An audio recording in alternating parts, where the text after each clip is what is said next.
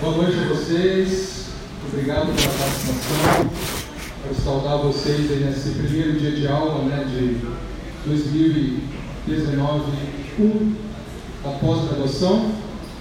Bacana ver nesse momento a integração com a, com a graduação também, nessa noite, muita gente da graduação.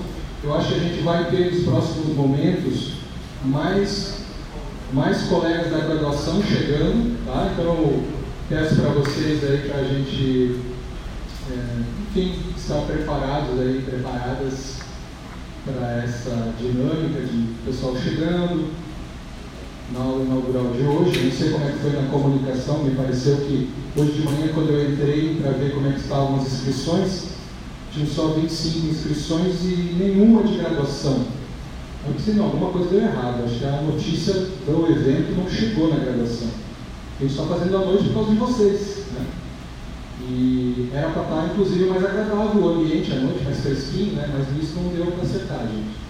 Pegamos o auditório mais quente, o ar-condicionado foi ligado há pouco só, então até queria dizer para vocês que estão mais atrás, eu acho que aqui o efeito do ar é mais rápido, fiquem à vontade para se sentar mais à frente, tem bastante cadeiras aqui. Tá? Por conta desse calor também eu vou pedir licença para vocês para uma, uma, um pouco de informalidade nessa noite. Tá? Uh, eu vou apresentar aqui a mesa que já está constituída com o professor Roberto Serafim Simões, que está vindo da PUC de São Paulo, onde desenvolveu o pós-doutorado dele e antes disso doutorado, né, Roberto? E o mestrado também antes disso. Mas eu vou dizer para vocês, antes de apresentá-lo, que a nossa dinâmica vai ser assim, eu não vou ficar aqui atrás da mesa, está tá muito quente verdade, essa parede ali está. E eu vou deixar o professor Roberto à vontade aqui para ficar mais em pé, ficar mais perto da gente. É, vindo ao encontro, inclusive, da metodologia, da proposta dessa aula inaugural, tá? que inaugura não só o semestre, como também inaugura esse evento que vai se desenvolver ao longo de 2019, pelo menos, talvez 2020, jogando as redes, rodas de conversa de intercâmbio na pesquisa em ciências da religião. Tá? A gente está fazendo isso a partir do PROMOB, que é um programa de estímulo à mobilidade acadêmica. É, que, através desse programa, nós temos um convênio com o Programa de Pós-Graduação em Ciência da Religião da PUC de São Paulo e de Juiz de Fora, Universidade Federal de Juiz de Fora. Tá? Então, a ideia hoje é de a gente ter esse intercâmbio, de ter uma, uma troca de, de impressões a partir do relato da pesquisa e dos itinerários que fizeram, que fazem a pesquisa, os interesses de pesquisa de professor Roberto Serafim Simões, tá? que acolhemos aqui com, hoje com, e essa semana com um módulo temático com bastante carinho. É, obrigado, Roberto, pela, pelo interesse de estar com a gente essa semana. E para nós conhecer um pouco melhor, antes de ele se dar a apresentar aqui, é, Roberto é doutor em tese sobre transformação do papel das clesas, essa é a pronúncia? Clesas? Pode ser. Tá.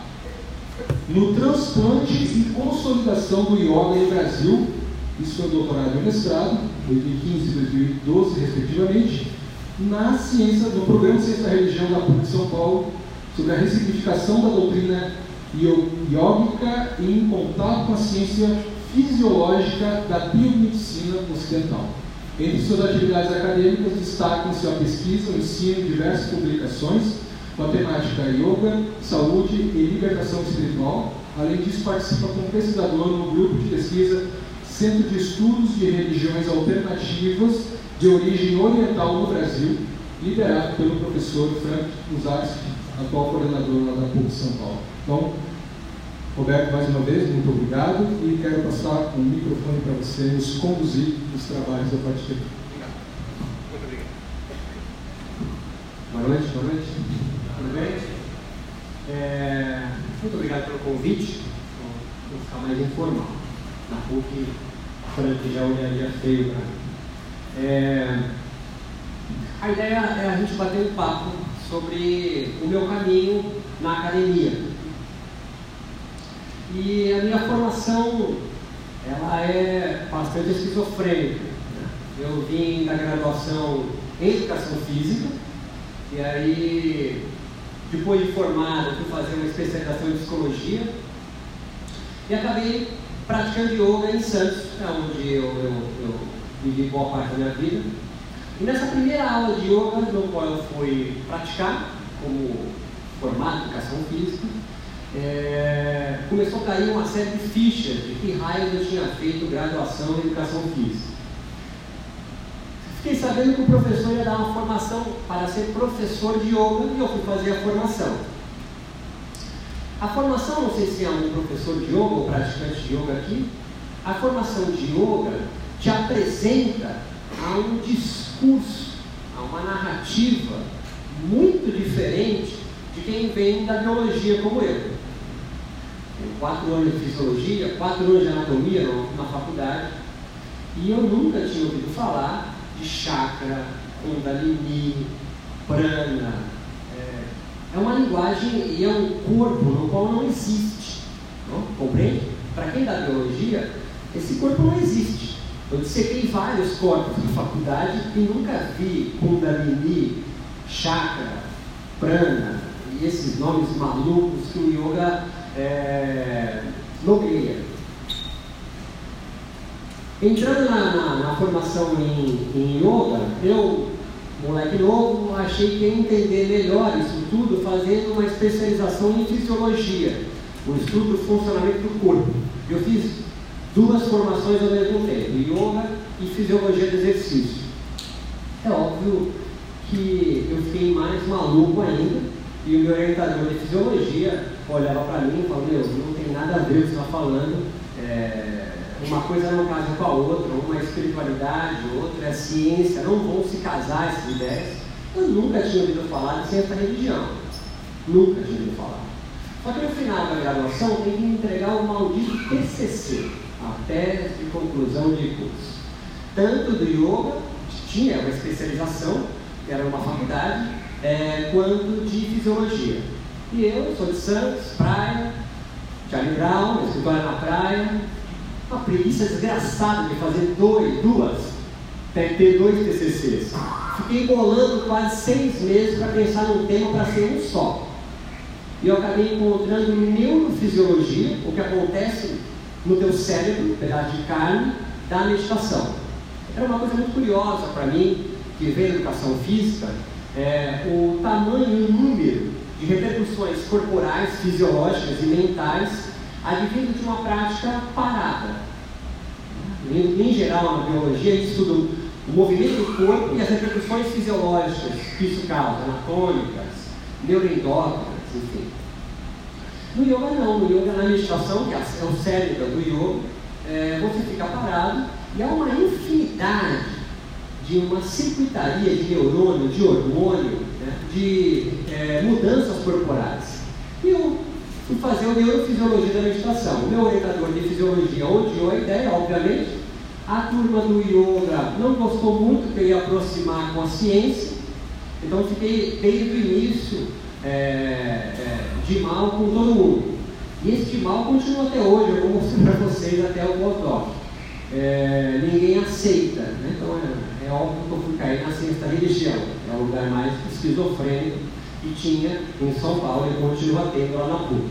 Assim, a, a, eu entreguei esse, esse TCC, Neurofisiologia da Meditação, isso gerou um livro, dois anos escrevendo em cima desse, desse TCC, gerou um livro chamado Neurofisiologia da Meditação, repercussões da experiência advinda da meditação e do yoga. Hoje está na segunda edição, já tem 10 anos o livro, que chama Neurobiologia e Filosofia da Meditação hoje, editado pela Ford, gente, eu e o, o orientador de fisiologia, acabou sendo o autor junto com o livro comigo, e eu acabei caindo na Unifesp, na Federal de São Paulo, para estudar yoga é, e repercussões terapêuticas. Existe um setor na Unifesp em São Paulo que estuda medicina que antes nós chamamos de alternativas, hoje eles chamam de integrativa e complementar, tanto tem yoga no SUS, Sistema Único de Saúde, que estuda as mais diversas práticas ditas alternativas, como Reiki, Tai Chi Chuan Yoga, entrou é, acupuntura na Federal, né, um setor chamado de psicobiologia. Então, é um lugar também onde eu caí com uma luta totalmente esquizofrênico. Você passa no laboratório, tem um cara aplicando Reiki no rato, uma outra turma aplicando Tai Chi Chuan, é, com é, crianças com TDAH, enfim. É um lugar totalmente maluco, mas delicioso. E esse é um caminho no qual é, eu sempre percorro, e é, essa é uma das coisas no qual eu sempre incentivo é vocês serem meio esquizofrênicos. Estudarem de tudo, lerem de tudo, e não serem especialistas numa coisa porque isso vai acabar entediando a sua vida e você não consegue se abrir para outra, para as outras áreas de conversa. Acaba ficando uma coisa só. Fiquei um ano e meio pesquisando nesse setor, mas eu percebi uma lacuna. Essa é uma sacada de marketing minha, mas só fui perceber isso depois. Que no Brasil existem duas grandes linhas de pesquisa com yoga. Uma linha é a terapêutica, e aí a Unifesp, e agora entrou o Albert Einstein, agora entrou 6, 7 anos, o Albert Einstein é, é top em pesquisa com ressonância magnética, meditação e yoga, por exemplo. E há uma segunda linha de pesquisa que eu, eu chamo, entre aspas, de exegética. Vai estudar o sânscrito, vai estudar como se a, a palavra empregada no sânscrito foi usada incorreto ou correto no texto, traduzem textos do yoga. Então, é, o núcleo em São Paulo é na USP. Existe um, na área de letras sânscrito noturno. Então, você vê o naipe da galera.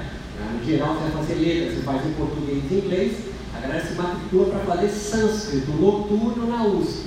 É óbvio, outra turma, genialmente de malucos. E lá é uma área muito forte também. Tem de fora, como o Dini, tá, também veio aqui, estudam o sânscrito. Né? Estudam os textos sagrados do hinduísmo, os textos sagrados do yoga e áreas que a gente chama, entre aspas, de oriental. Mas não existe nada, ou não existia nada no Brasil, eu estou falando isso de 15 anos atrás, no início do mestrado, é, que, que pensava o yoga, e a gente conta numa mão só hoje no Brasil, é, quem estuda a interface entre yoga e sociedade, sobretudo yoga, sociedade, América Latina e Brasil. Foi aonde eu comecei a pesquisar mais. Não tem ninguém pesquisando yoga e sua relação política, com a economia, com a sociedade, com a cultura. Né? Ou se estuda yoga para dor de cabeça, eu falo isso de forma pejorativa mesmo, uma sacanagem minha, ou estuda yoga para a tradução dos seus textos.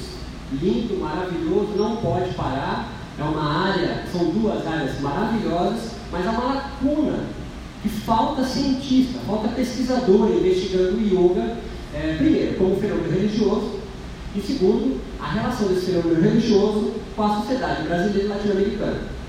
No mestrado, eu fui investigar, saí da, da Unifesp, acabei entrando na ciência religião, porque eu, fui, eu me interessei muito mais por, por querer saber qual área do cérebro está relacionada à meditação, ou um tipo de asana, de postura do yoga específico, ou um tipo de respiratório, de pranayama, e sua repercussão para a saúde. Ah, eu faço aquele pranayama para melhorar pacientes com asma não me interessava mais isso. Passei quatro, seis anos da minha vida estudando biologia na Unifesp, na, na, na, educação física e depois áreas afins.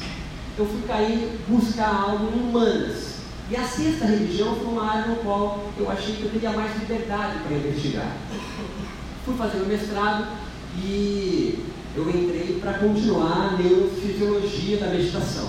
Mas logo que eu entrei no mestrado, né, no cumprir dos créditos, comecei a perceber que, primeiro, ninguém sabe o que é o yoga. Segundo, todo mundo entende o yoga algo atrelado a alguma outra religião e não consegue conceber o yoga como um fenômeno autônomo, sozinho, particular, singular. O yoga, quando desvinculado da, do hinduísmo na Índia, no processo que vai culminar com a independência da Índia, é, da Grã-Bretanha, da Inglaterra, é, ele se desvincula do hinduísmo. Quando o yoga é transplantado, então, sobretudo para a Europa primeiro, depois os Estados Unidos, pela semelhança de língua, obviamente, e aí, alguns anos mais tarde, para a América Latina, ele vai fazendo uma construção um, um, caminho, vai percorrendo um caminho muito particular. E o yoga na América Latina, ele é muito singular. Né? Yoga misturado ou sincretizado, ou bricolado com o santo daime, com a umbanda, com o espiritismo. Eu entrevistei pais de santo em São Paulo que realizam uma sequência de posturas do yoga chamada Surya Namaskar antes da incorporação, porque facilita. O Pai Santo, por exemplo, numa entrevista que eu fiz para o doutorado, me correlacionou intimamente é, com a relação de uma respiração específica do yoga chamada Ujjayi com o, a respiração do preto velho. E eu fico absolutamente desesperado, porque a minha área não era para isso que eu fui entrevistar no mestrado.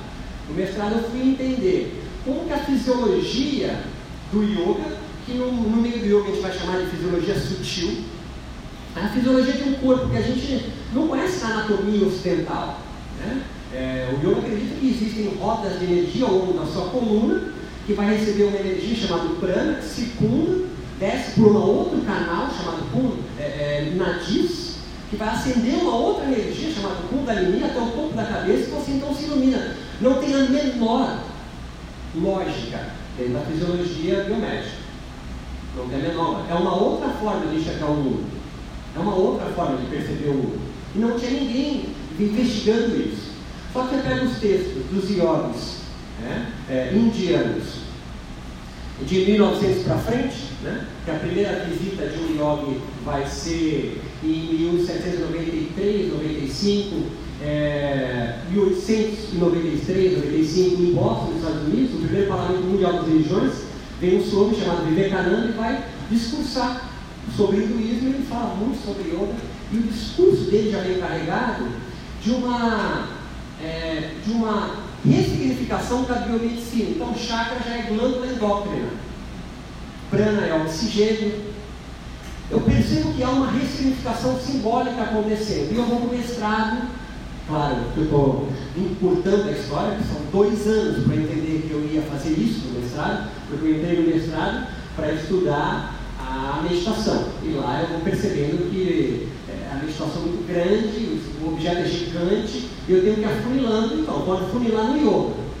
Eu vou estudar então como a, a, os textos modernos do yoga foram sendo ressignificados pela fisiologia da biomedicina. Isso é uma coisa muito louca para mim no mestrado, porque a, a ciência, pelo menos nos dois primeiros anos cumprindo crédito no mestrado, é, deslegitima a, a religião. Né? A ciência é o que desencanta a, os seres religiosos. Né? A gente tem, pelo menos eu tive isso nos meus dois anos de mestrado, muito forte esse tipo de discurso. Eu começo a olhar meu objeto e falo, não, a ciência está legitimando o meu objeto. A ciência biomédica dá chancela do que o hinduísmo faz na Índia. E eu começo a perceber um caminho que eu vou percorrer no doutorado saí do mestrado, me dei seis meses para sair daquela loucura de entrega de, de defesa de tese de dissertação, e vou entrar no doutorado direto, e eu vou estudar, eu vou sair a campo pela primeira vez, eu faço isso, isso é genial, é muito mais interessante para mim, do que você ficar enfurnado no, no, na biblioteca da faculdade. Eu saí a campo e fui entrevistar 10 jovens no Brasil. 10 jovens entre 2013 e 2015, com um certo nome na mídia. Né? Então entrevistei Marquinhos Lúdio, Hermógenes, De Rose, filho De Rose, Pedro Cooper, dez nomes de yoga bastante conhecidos e três cientistas. Fui entrevistá-los é... e eu não sabia muito bem o que ia ocorrer dali. Aí uma frase, eu até brinquei aqui, e, me ressoava, me ecoava na minha mente, né? e vinha do DS, né? da Marina, é... deixe o seu objeto falar. Eu estava muito preocupado em organizar minhas perguntas, quando eu saí a campo. Falei assim, cara, deixa eles falarem. Fiz uma semi-estrutura das minhas entrevistas, mas eu não fiz, uma, não fiz perguntas. Eu sabia as áreas no qual eu queria explorar. Yoga e religião, que é um tema bastante controverso. Os professores de yoga não gostam dessa aproximação. É, e deixei eles falarem. Quando você abre o microfone e deixa o objeto falar, os professores de yoga, você vai colhendo informações no qual vão guiando você para o que você vai pesquisar. É o contrário do que eu imaginava. É, o contrário disso é você manipular o seu objeto. É, então eu pego é, mais de. Foram, foram 13 entrevistados, cada um mais ou menos falando entre uma a duas horas, muito tempo de fala. E eu tenho que colocar isso em gavetas. Eu tenho que mostrar, então, o ponto deles estão falando ali, o conteúdo ali vindo daquelas falas. Eu vou estruturando a fala deles, eu vou organizando mais ou menos a pesquisa. Ou seja, da coleta de dados até você conseguir estruturar isso, É, é um ano e meio. É bastante tempo. Mas é ao mesmo tempo delicioso. Porque você está no front. Não sei se vocês entendem o que eu estou falando. No mestrado, eu fiquei atrás. Eu fiquei com os meus marcos teóricos, eu fiquei conversando com eles, é, tive que buscar em Bourdieu, em Bourdieu é desgraça para entender aquele francês, e você tem que caçar o que quer dizer. Quando você sai a campo, você pega aqueles dados na sua mão, horas e horas e horas de fala, e você se delicia com aquilo. Porque você entende que você está com material na sua mão que ninguém tem. Independente de qual seja o seu objeto, quando você sai a campo para entrevistá-los, ou filmá-los, enfim, você tem um material na sua mão que é seu, é único, singular. E isso gera um tesão, gera um desejo, uma vontade de, de, escrever e de pensar, que é. Esse é o bichinho da pesquisa.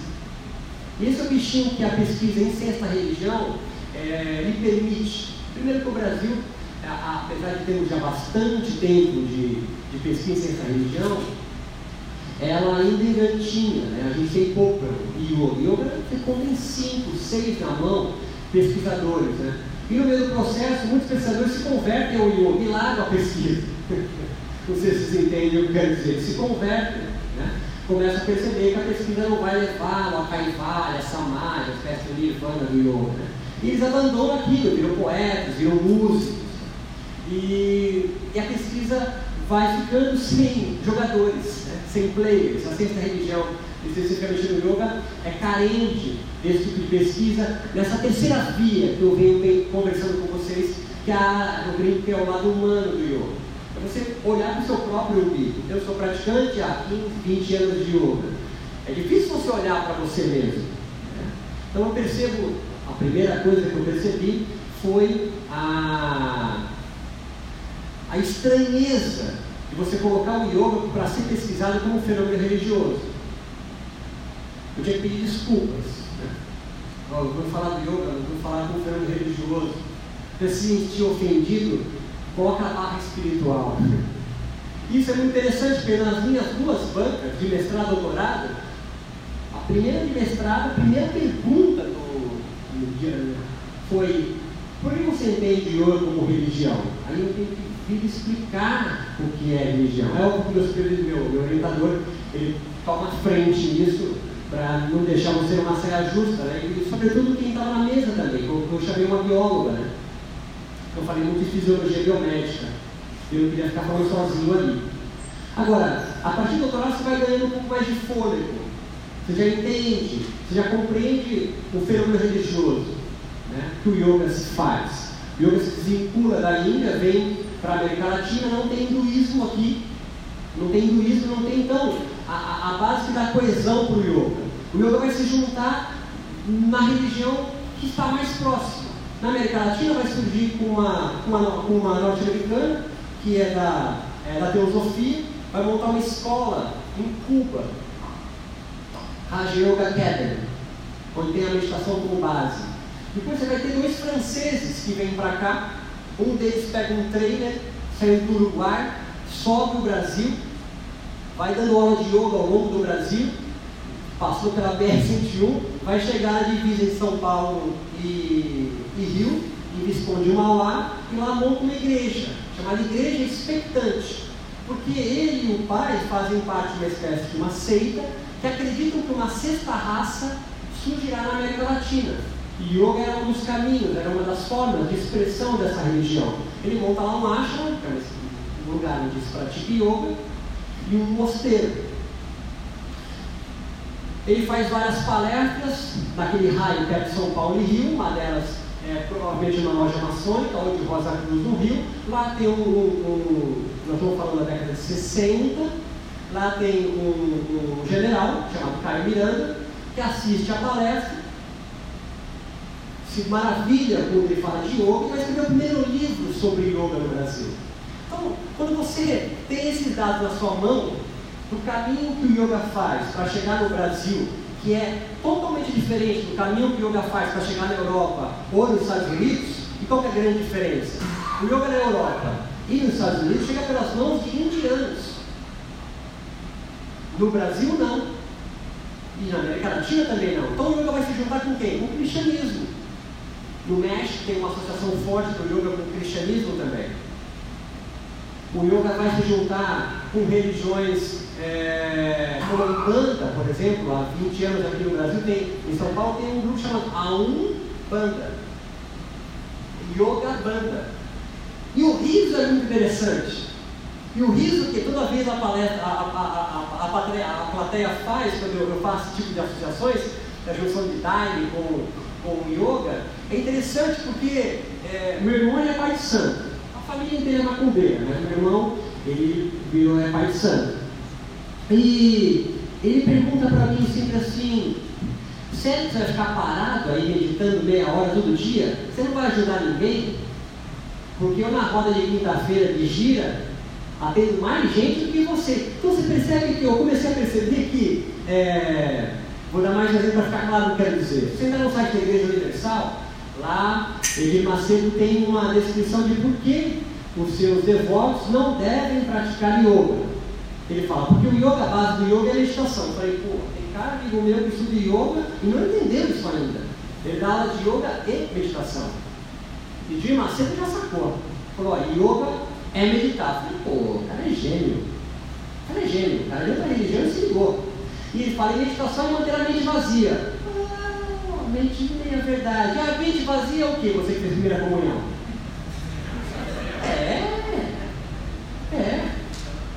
Então você não deve praticar yoga. Fantástico. Você começa a perceber que há outras religiões, já percebendo o yoga como religião, você fala, pô, até que eu não sou tão idiota. Há já uma luta no campo social religioso brasileiro que o yoga disputa já. O yoga não está em como, é isso. O yoga não está acima. É esse discurso que eu digo de pensar o yoga inserido na sociedade brasileira. O yoga não está fora da sociedade brasileira. O yoga não está fora da política. Você pega é, o documentário Brasil Paralelo, não sei se vocês viram isso. E, pelo amor de Deus, tem nenhuma posição aqui ideológica. Né? Para mostrar como o yoga está inserido também na política. Está lá está o mestre Rose, por exemplo, a favor é, do armamento. E De Rose é um dos nomes mais antigos do yoga no Brasil, por exemplo. Ou pelo menos mais conhecidos. Ele está lá, militando. Então o yoga não está fora disso. Isso é uma coisa que eu comecei a sacar no mestrado. No doutorado eu vou sair a campo e entrevistar esses yogis para saber se a causa do mal, que no yoga chama klesha, né? porque o mal é, no yoga ele é considerado a ignorância. A ignorância é o que causa o sofrimento humano para o yoga. E a ignorância é mãe do apego, da aversão, do medo da morte e do orgulho, ou a falsa identidade sobre si mesmo. Eles são os kleshas, são cinco. Esses kleshas fazem acontecer um turbilhão na sua mente. O turbilhão na sua mente é você sofrer. Quanto mais você sofre, mais você se enreda em comportamentos de apego, de aversão, da morte, de orgulho. Mais turbilhão da mente. Fica um ciclo vicioso de sofrimento que o yoga vai chamar de sansara. Qual é o propósito do yoga para sair fora disso? Para acabar com o sofrimento humano? É um caminho em oito partes. Os dois primeiros, yamas e niyamas, é um tipo de dez mandamentos. Depois tem a descrição de asana, pranayama, os nomes do yoga, as práticas do yoga. Então yoga tem uma proposta muito clara, ética de vida. E quando ele está transplantado da Índia, sai fora da Índia, desde 1900, ele já saiu de lá, e vai ser colocado na América Latina, para ele ficar na gente aqui. Ele vai se adaptar. Primeiro porque não é transplantado pelas mãos de indianos. Indiano vai. O yoga chega na América Latina em 1900, com essa cubana da filosofia. O primeiro yoga, o primeiro yoga, o primeiro hinduísta que vai chegar aqui é 1960. São 60 anos de ato que yoga sobrevive na América Latina. E sobrevive porque se adapta. Se junta com o cristianismo, um outro nome muito importante no Brasil é Hermógenes. Para ele, Jesus é um ponto, pula ali e começa a trocar outra ideia. É óbvio.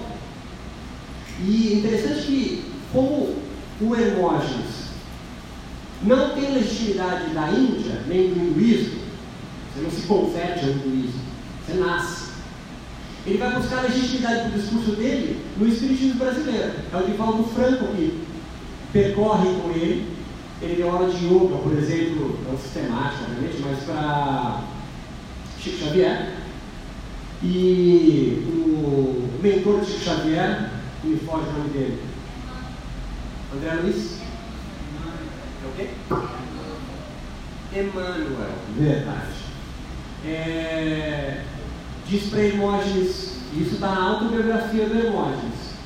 Ó, está no caminho correto, continua fazendo o que você quer. O que você está fazendo está tudo certo. Ou seja, entende? Ele está recebendo a legitimidade de uma religião brasileira.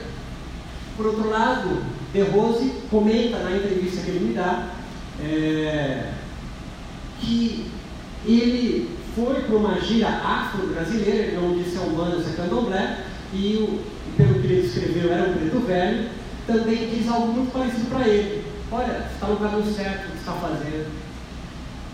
Isso é muito legal. Isso para quem está no meio do doutorado, entrevistando, gente fala, cara, isso é, isso é nada novo.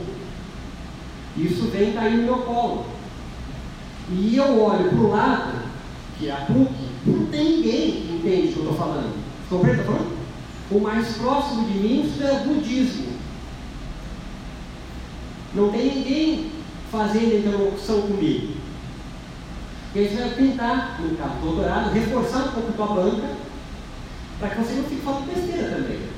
Então você chama é, dois personagens de fora para tentar fazer esse, esse bate-bola com você. Eu não vou encontrar gente para fazer esse bate-bola, vou encontrar na biomedicina primeiro. Na minha banca faz a mesma pergunta. Por que, que você considera eu como religião? Pô, é a da religião. Se você não entendeu até agora aqui, né, eu vou ter que começar vir do mestrado, explicar novamente o yoga sim é um fenômeno religioso e tem os seus. O yoga não, não, não tem várias, né? é o yoga você tem, você consegue fazer um fluxograma disso. Várias escolas, linhagens, tradições, e no Brasil se, se vai se desenvolvendo escolas novas. Ah, é um fenômeno novo, Janderson. É um fenômeno novo, cara. Ele vai pegar uma religião brasileira, o conceito Daime, vai mesclar com muitos elementos do yoga e vai construir o making love. Não tem ninguém pesquisando ele. Está entendendo? Percebe a minha ansiedade? Percebe o, quanto nós temos de força para trabalhar ainda com esse fenômeno. E por que eu vou chamar de yoga malandro? Justamente pelas, pelo caminho, né? pela, pela malemolência que o yoga vai construindo no Brasil. O yoga tem características próprias no Brasil, singulares. Né? E também da era lá fora fica doida quando você vai no congresso apresentar esses sincretismos e bricolagens do que o yoga ocorre aqui. Você vai nos Estados Unidos, por exemplo, tem uma, a, a, uma, uma associação indo-americana, norte-americana muito forte, que, que parte de frente com professores de yoga para falar, não, yoga é hinduísta. Então eles são um tipo de discussão que a gente nunca teve aqui. A gente nunca teve esse tipo de discussão. E, e a gente não sabe muito bem o que o yoga está fazendo, acontece, a condição, o fenômeno dele aqui. No pós-doc, eu é, não larguei o objeto, porque ele tem muito ainda para oferecer, para fazer trabalho, é, e eu fui contar justamente a história do yoga chegando na América Latina até o Brasil. Né? Então foram dois artigos e cinco de aulas, como nós vamos fazer aqui na semana, esse mini curso, né? conversando sobre o yoga malandro. É, tá, tá no prêmio o livro também, que é uma, é uma coletânea, né? Tentei tirar aquela linguagem chata, acadêmica, aquelas bilhões de referência bibliográfica no meio do texto truncado, deixar um texto mais palatável, é, do mestrado, doutorado, eu estou lançando um livro chamado Yoga Malandro, uma contribuição para a ciência da religião no Brasil, mas também para praticantes e para professores de yoga. E esse artigo, é, eu venho trabalhando o, o yoga na América Latina, esses cinco personagens, até chegar é, no Brasil. O segundo artigo eu vou pegar do Brasil em diante, sobretudo três personagens que são muito importantes: Hermógenes, é, De Rose e Prembaba.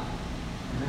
Quais são as influ a daqueles cinco personagens anteriores é, para esses personagens de agora? Né? Como que o yoga terrosiano, eu chamo, yoga eremogiano, eu chamo, que são duas formas de pensar o yoga é, diferentes. Assim como tem a Yoga, é, Ashtanga Vinyasa Yoga, tem o Yoga de Emojis, tem o Swast Yoga de, de. Né? E tem também agora o Yoga do Wake Love. A forma de prática do Yoga do Premada é particular, ela é única também. Ela tem, ela tem estrutura dele. Né? É, é uma forma de estruturar o yoga particular, mesmo com toda a, a, confusão midiática que, que me envolveu, é, continua. A escola continua, a, a prática de yoga continua também entre eles. Então, a, o que eu percebo de, de contribuição que a gente pode ter aqui, eu abro para vocês, é, bater uma bola comigo agora também, é, aproveitar esse momento é, acadêmico que vocês estão tendo na ciência da religião ou de outras áreas que transitam aqui, é, aproveitar a riqueza que a ciência da religião, talvez mais do que outras áreas de pesquisa, oferece. Né? Você pode trabalhar com cinema e arte e religião, pode trabalhar é, com religiões mais tradicionais, com religiões ditas alternativas, com religiões em formação.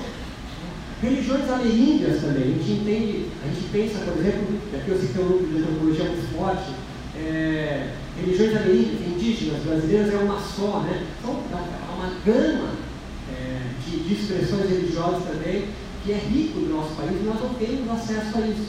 Religiões afro, já bem mais organizado, mas eu, eu, eu, entendo que as religiões ditas é, alternativas, ou orientais, se vocês preferirem é, essa, essa, essa forma de pensar, como o Seishonoe, como o Yoga, é, ainda tem muito a ser pesquisado e nós não ainda acessamos, né? não conseguimos trabalhar isso de uma forma mais acadêmica, de gente grande mesmo no Brasil. Isso é novo também no mundo.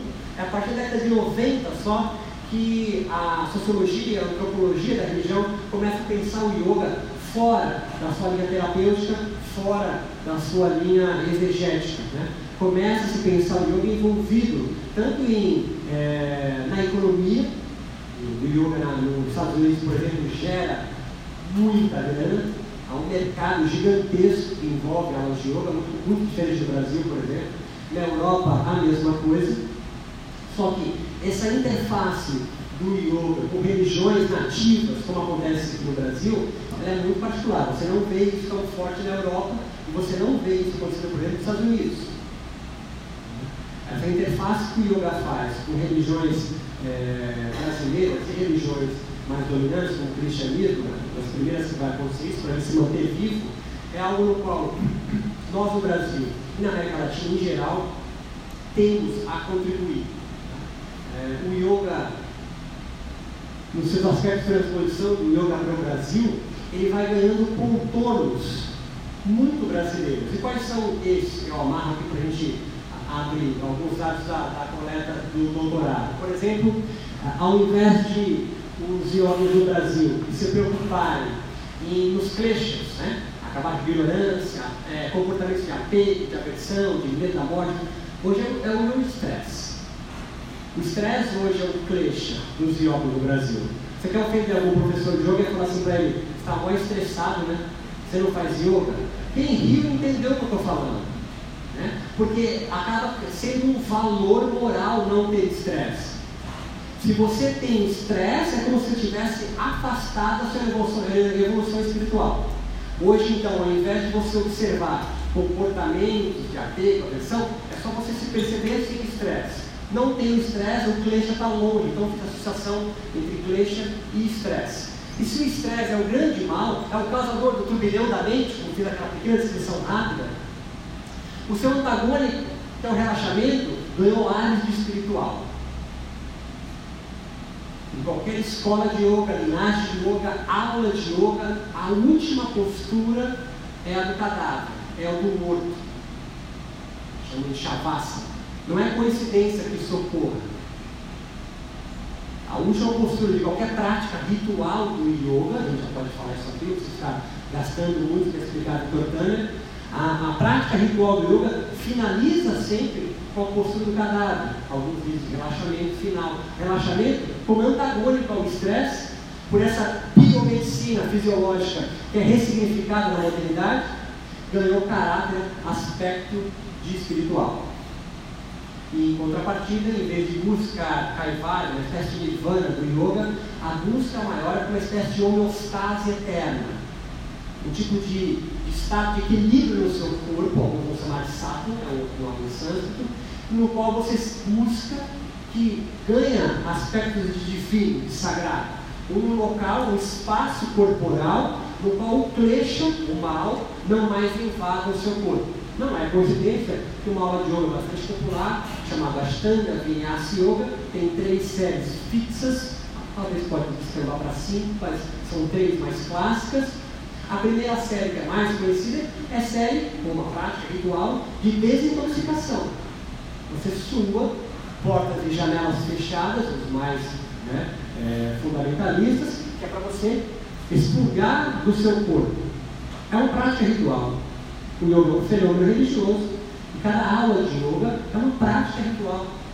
Que encaminha para você expurgar o estresse do seu corpo, associado ao mal. Então, qualquer pessoa estressada tem que praticar yoga. a frase que qualquer leigo sabe. Está em estresse, pratica yoga. É como se o estresse fosse algo ruim. E biologicamente, o estresse é maravilhoso para você.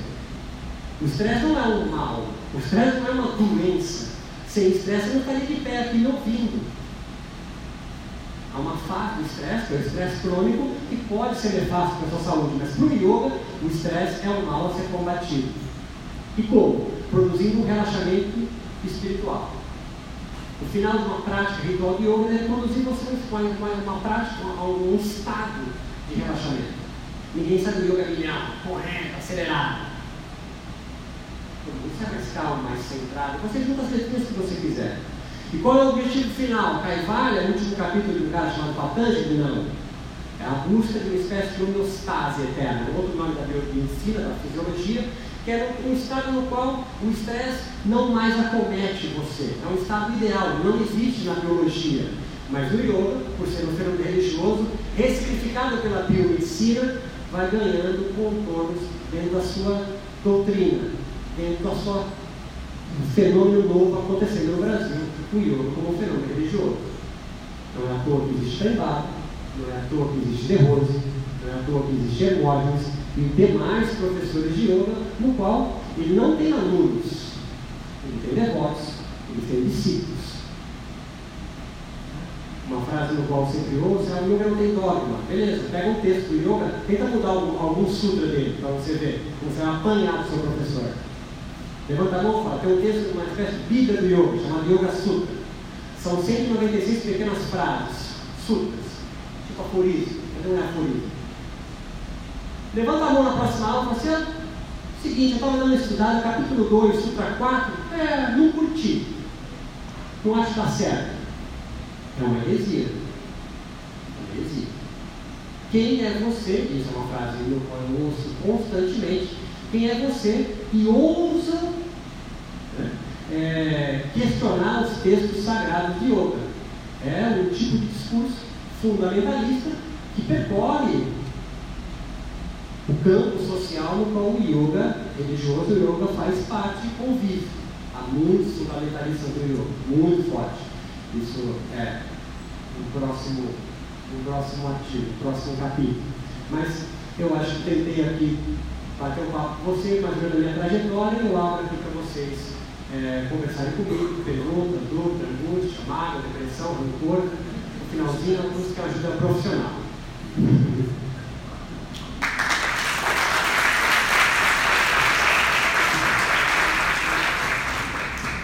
Obrigado, Roberto, por esse início aí de, de conversa. Uh, antes eu não agradeci no início a presença de professores do programa, também professores de outros programas aí, legal que vocês estão com a gente. Mas, dinâmica agora para a gente fazer as questões, eu queria sugerir assim que a gente elaborasse as questões, se precisar escrever, escreve e tal, objetivas, né, para a gente poder ouvir mais Roberto, e solicita aí, quer dizer, solicita não que a gente tem um fio bem curto aqui.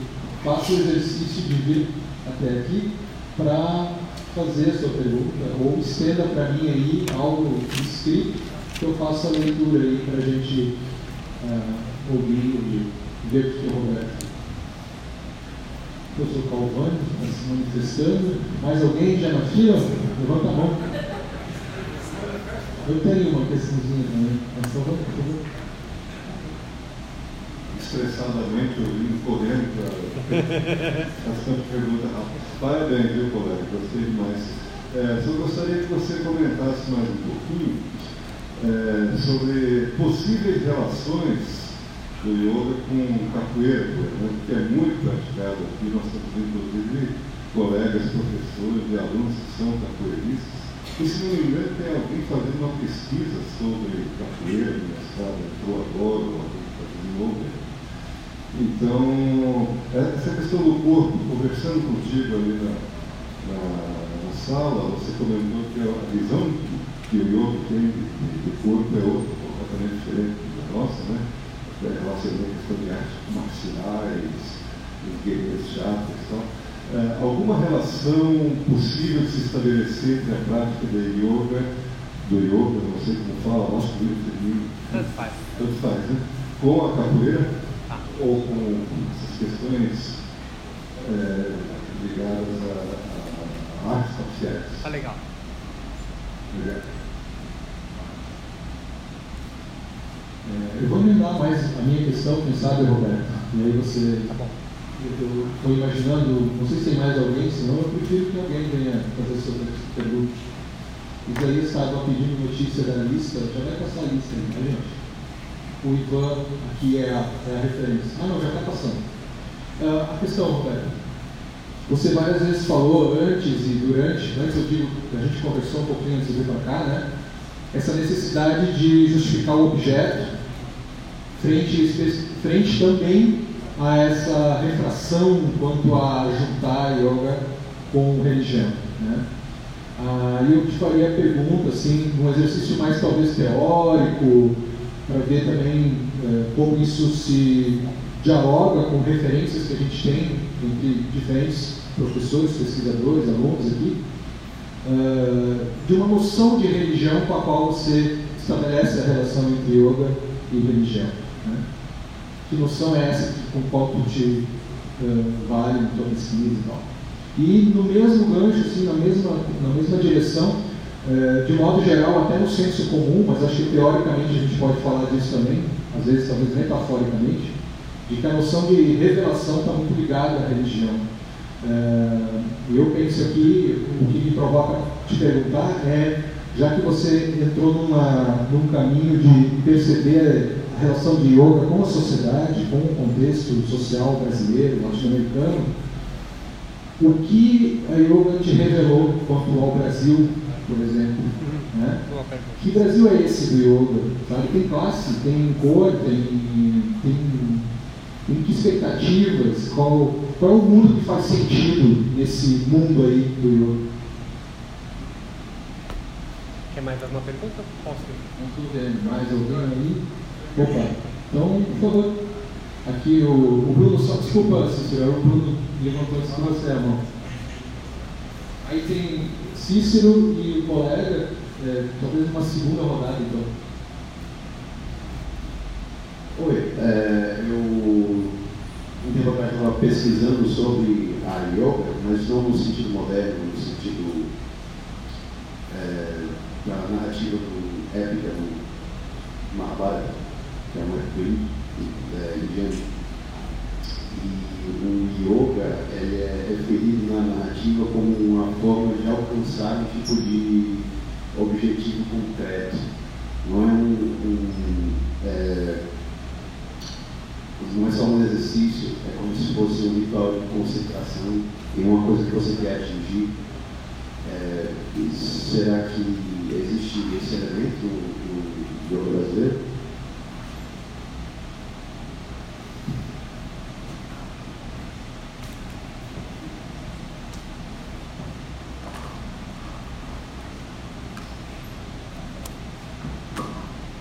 É, eu acho que a, a, primeira pergunta, a relação do yoga com a capoeira, é bastante cara para mim. Eu, eu é, tenho uma relação com o corpo e religião muito forte, algo no qual permeia é, bastante o meu trabalho. E, e capoeira também, algo no qual, eu, sobretudo Angola, é o que eu mais gosto. Então, é um artigo maravilhoso. Adoraria poder ter tempo para fazer ele. Né? Eu acho que sim, existe relação. Eu acho que você pode relacionar sim yoga e capoeira, sobretudo quando você entende que o yoga é, e o corpo, ele, as posturas do yoga são para manter você uma postura é, relaxada e confortável com o olhar no infinito. São só três sutras que falam mais de asana, de postura. Né? É, e a capoeira é uma arte marcial muito singular, né? Ela faz muito, tem muita ponte com o malandro que eu coloco aqui. Né?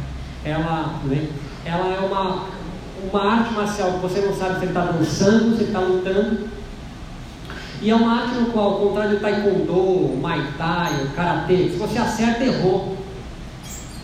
Não sei para quem joga capoeira, mas se estão fazendo estão jogando na roda e uma perna bate na outra, um acerta o outro, errou. O jogo está feio. Ao contrário de uma arte marcial como o karatê, você tem que acertar ele para marcar ponto. Né? Então, é, eu acho que uma das pontes de interface de diálogo é essa relação do corpo sendo integrado a, a, ao próprio jogo da natureza. Isso, a, o yoga tem muito forte, as posturas têm relacionadas à natureza e, e mais ainda, o yoga está relacionado à natureza humana. Né? Ele, tá, ele é todo observável. Né? A, meditação, que é o cerne do yoga, por exemplo, colocar óculos, fico vendo tudo embaçado. É, é ficando velho. O cerne do yoga é a meditação, e se você não focar sua atenção no jogo de capoeira, você também joga errado, joga feio.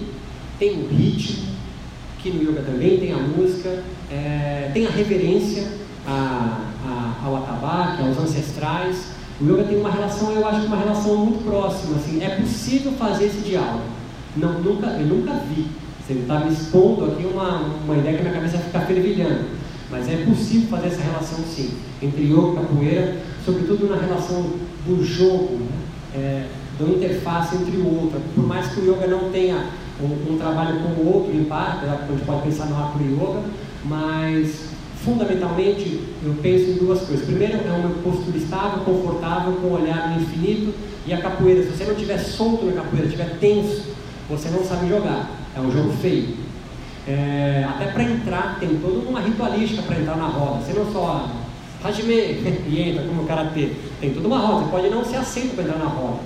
É, o yoga também tem uma ritualística gigante para você entrar e fazer a prática. Né? É, por exemplo, qualquer iniciante de yoga sabe que tem que tirar o sapato para entrar na sala. Isso é uma coisa muito similar com o yoga. É, se você está na segunda aula de yoga e o cara entra de botina, o cara, você chega para o cara e fala: Não, não estar de sapato. Ele pergunta: Mas por quê? Sei lá por quê. Falaram que não pode. Você não sabe, você é introduzido a esse sistema simbólico. Porque simbolicamente deixa o profano lá fora. Você está entrando para um espaço sagrado, é a construção. Na capoeira é a roda, que ele é consagrado, e no, e no yoga é o tapetinho, é o mat, e a própria sala também. Antes de começar uma prática de yoga, o professor vem, queima um incenso, acende uma vela, ou faz sua oração, que é um mantra. Tem, em geral, tem uma deidade, e no Brasil é fantástico, você encontra Oxalá com Shiva e Ganesha tudo no mesmo. Eu acho isso fantástico. Os mais fundamentalistas acham isso uma aberração, uma heresia. Isso eu, eu vou entrar numa segunda fala que você me permitiu, que é fantástica essa pergunta. Né? Mas no Brasil é absolutamente permitido você colocar. Eu já vi o, o padrinho Sebastião, que é do Daime, com Oxalá, é, Preto Velho e Shiva. E você pergunta para o cara, o que tem a ver? Ele não entendeu a pergunta que eu fiz. A minha pergunta foi errada como cientista. Eu, quando eu fiz a pergunta, eu já saquei. Pô, fiz, fiz uma pergunta errada. Não era perguntar isso. Perguntar, pô, o que simboliza isso para você? O que significa isso tudo? Então, é, tudo a ver, a capoeira, não tudo a ver, mas é, é possível fazer o diálogo entre capoeira e, e, o yoga sim. Outras artes marciais eu já não tenho tanta propriedade. Eu vou ficar aqui batendo bola tomando cerveja, mas com a capoeira, que eu conheço bastante, E, e, o yoga também razoavelmente, eu acho que é possível fazer um diálogo muito, muito bem.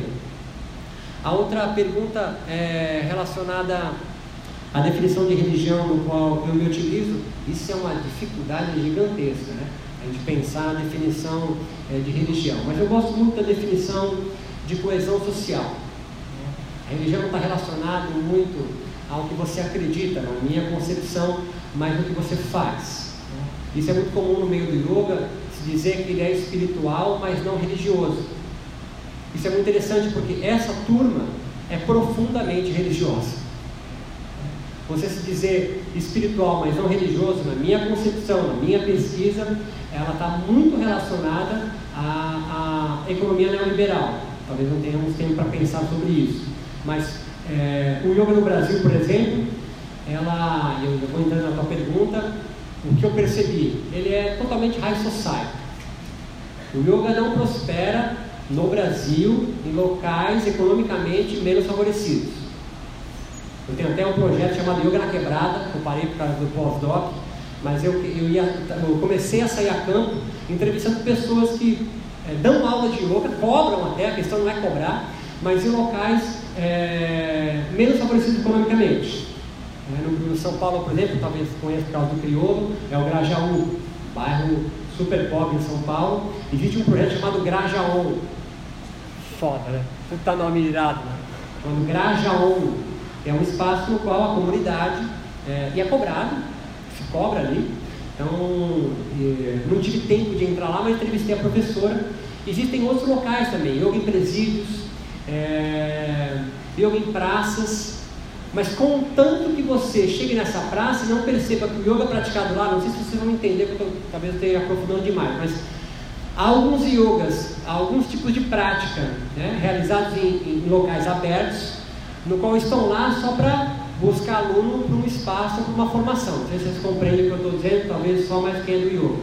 É, mas o yoga, na sua grande maioria, estão em bairros economicamente muito bem favorecidos. Se tiver algum yoga na Rocinha, é alguém da zona sul do Rio que foi para lá. Você não vê ainda, espero que só se altere, é, alguém da Rocinha que se formou em yoga, e isso é um ponto muito interessante, porque um curso de yoga é 10 pila, o mais barato é 5 mil. Isso já cria um hiato gigante social. Isso não é só no Brasil, mas no Brasil isso é revelado muito forte. Talvez, talvez, isso é uma hipótese que eu lanço no pós-doc, é uma herança da própria sociedade estratificada em castas da Índia. É, os meios mais ortodoxos do yoga, mais fundamentalistas do yoga, é, tem essa ideia de um yoga incorruptível, né? um yoga é, imaculado. Esse yoga não existe. Esse yoga não existe.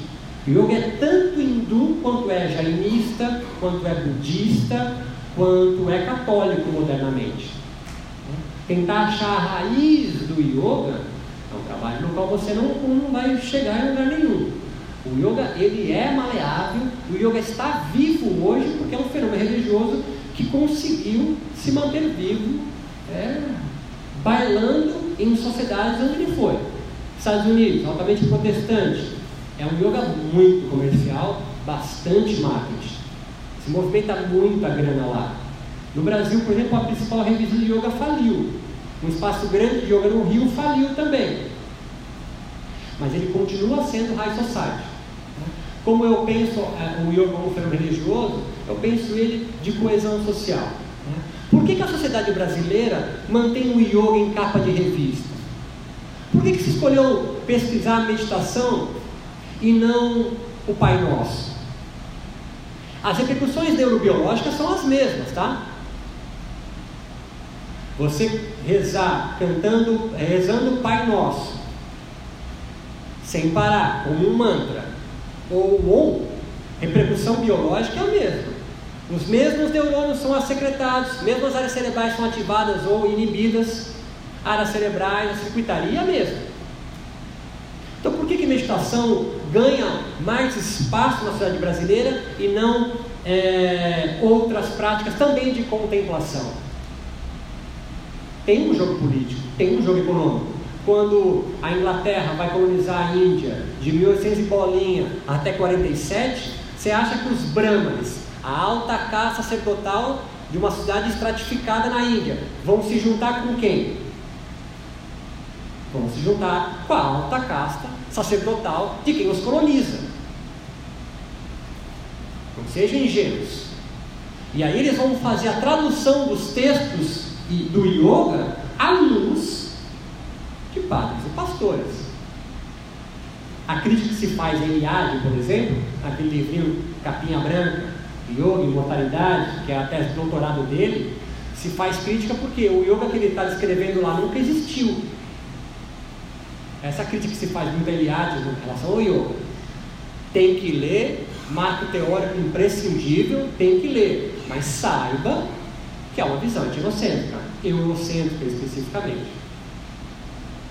A história do yoga está sendo reescrita na Índia por indianos. Um movimento que surge na Índia, na idade medieval da Índia, século X, século XI, chamado Hatha Yoga, vem de uma tradição religiosa chamada Natas. Vão escrever dois livros seminais, chamados Hatha Yoga Pradip e o Geranda Sanhita, são dois livros importantíssimos desse período, que caem de pau em cima dos brahmanes. E quem influencia esse grupo religioso manter-se coeso na sociedade indiana? É muita influência do budismo, que critica as castas. Só que perceba isso, um pouco da história do, do, do yoga na Índia. O budismo é expulso da Índia, porque ele não aceita os ditames do hinduísmo. O yoga é aceito como um darshana, é uma perspectiva, uma, uma visão é, do próprio hinduísmo. De uma certa forma, ele se adapta para continuar vivo lá. Quando é transplantado para cá, ele vai ter que encontrar outro meio de se manter vivo aqui e vai se juntar com religiões já bem estabelecidas. O cristianismo é uma delas. Então, a definição que eu dou, eu vou buscar muito é, é, Hindukai, é um, são grupos que mantêm uma, uma coesão social. Se você pega os grupos do yoga, eles são todos fechados. Há grupos mais híbridos, eu chamei de híbrido, há grupos mais plurais e há grupos muito mais fechados. Há grupos muito mais fundamentalistas e autoritários, que é, tem uma lista negra de livros que, você, que os adeptos dessa linhagem, dessa escola, dessa tradição, dessa igreja, tranquilamente já podemos falar disso, não pode ser lido. Há perspectivas do yoga mais plurais, no qual aceitam-se outras linhas. Com a dualidade que surge no Brasil nesses últimos tempos, o yoga entra nessa jogada e fica muito mais claro para quem acompanha o yoga um lado mais fundamentalista, mais autoritário. Invariavelmente são pessoas que dizem assim: olha, está falando o sânscrito errado. Se você não cantar o Gayatri assim, não faz efeito. O Gayatri é uma oração do yoga. Está compreendendo onde eu quero chegar? É como você rezar uma, uma missa em latim ou não. Um lado mais autoritário, mais fundamentalista, no yoga já cresce. Há pelo menos uns 5, 6 anos no Brasil está ficando muito mais claro esse lado. Né? Então o yoga, tentar amarrar a pergunta, o que revelou para mim no Brasil? Revelou a, uma discrepância social gigante, é um fenômeno religioso que prospera em locais economicamente muito mais favorecidos, bairros de rico, não tem yoga em locais de periferia, se há, em geral, é alguém de um bairro mais rico que foi fazer um trabalho social lá. Yogas em espaços públicos. É, à primeira vista, é um, um trabalho de, de, trazer o yoga para todo mundo, mas se você for olhar o espaço, por exemplo, São Paulo, Ibirapuera, todo mundo comigo no Ibirapuera, né? É, o Ibirapuera de manhã é de rico, o Ibirapuera à tarde é do Corinthians. Vocês entendem o que eu quero dizer? Então, as aulas abertas de yoga são de manhã, tranquilamente. Por que, que não tem. É, o Corinthians não vai de manhã? Porque demora para chegar lá. São Paulo, lugar de rico, não tem metrô. Vai, vai demorar para chegar mesmo. Então, os Golden saem meio-dia, compreende quer dizer? Os Golden Retrievers saem meio-dia e eles só tocam. E o yoga está onde? O yoga está de manhã. Tranquilamente. Uma pergunta que eu sempre me fiz é por que, que o yoga não prospera em locais economicamente menos favorecidos? Tipo, eu não tive tempo para pensar sobre isso, eu joguei essa pergunta no final do meu doutorado. Ou porque a proposta do yoga não tem o menor sentido, que vem contigo na ideia. O cara acorda às quatro e meia da manhã, pega três bumbas em São Paulo para chegar no trabalho. Trabalha 8, 9, 10 horas. Volta para casa lá por umas 8 horas da noite. E aí alguém no yoga fala assim para ele, desapega, cara, os bens materiais não fazem o menor sentido para a elevação espiritual. Pô, eu já não tenho nada. Agora, você que já nasceu é, economicamente um pouquinho mais favorecido e já percebeu que você ter dinheiro no banco para pagar a faculdade não te traz felicidade, né? Isso aqui, você pode dar o luxo de não, agora eu vou desapegar, vou dar de chinelo. Na PUC isso é fantástico, né?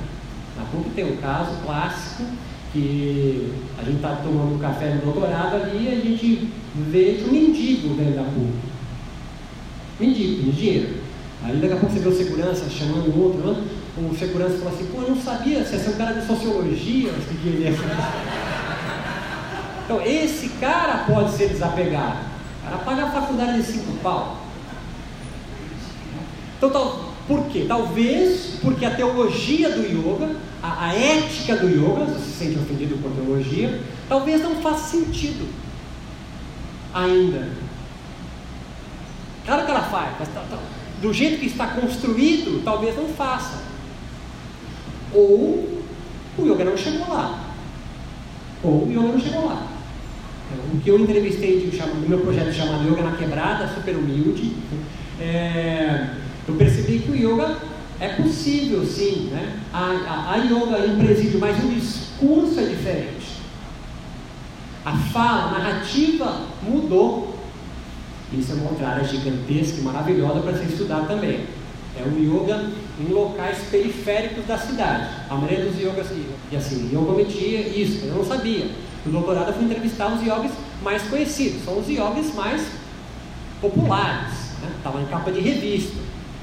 Por que, que eu fui entrevistar eles? Porque o que eles falam está sendo repercutido. É o discurso, a narrativa que eles construíram repercute na forma que você pensa o yoga.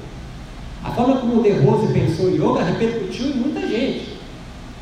É, você pensar em quem é discípulo do, quem foi discípulo De Rose, Pedro Kupfer, Camila Reis, André De Rose, Mark Schultz, a fala de Rosiana ecoa neles também.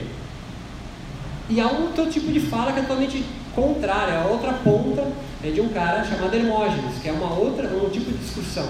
É, é ele tem um outro. Né? Enquanto Hermógenes ele é mais plural, o yoga de Cristo, é um yoga nunca teve uma formação de yoga, nunca ganhou dinheiro com isso. O outro tipo de yoga é muito mais estratificado, é muito mais orientado. Né? É muito fácil ver esses, essas duas perspectivas de yoga ainda reinando, ainda reinando no Brasil. E a, outra, a última pergunta é sobre o yoga antigo. É, só me relembra rapidamente sua pergunta. Yoga Ah, o objetivo concreto, é, concentração. É, eu acho que o yoga se, se, modificou bastante na sua história. Né? E por que, que ele se modificou? Porque ele encontrou sociedades diferentes. Né? A gente pode pensar no yoga é, bem antigo, no qual é, talvez não tivesse essa tua pergunta talvez não fizesse sentido, sabe assim, qual é o objetivo? Talvez não tivesse objetivo. Essa ideia de objetivo, na minha concepção, ele tem muito mais uma concepção moderna do que os seus períodos passados, né? de ter uma, uma performance a ser alcançada. Está aí o mindfulness, por exemplo. Pois não. Mas é que eu tirei isso de uma interpretação que foi feita a partir do Mahabharata. Sim. Sim, tem diferente tipo de yoga. Tem diferente tipo de yoga mas todos têm como base a meditação, de qualquer linhagem de yoga.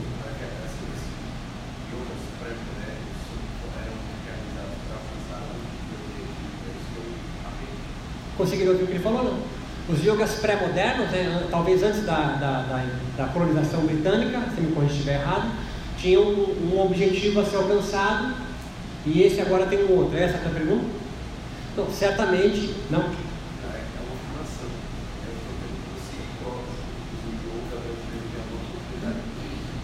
Tem algum o quê?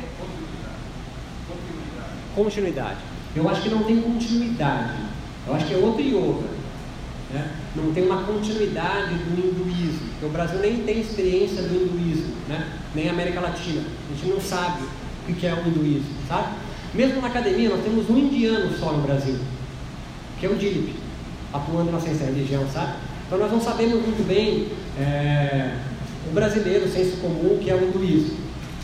A gente associa com coisas com qual a gente não tem uma, muita relação. Então o Brasil não tem continuidade.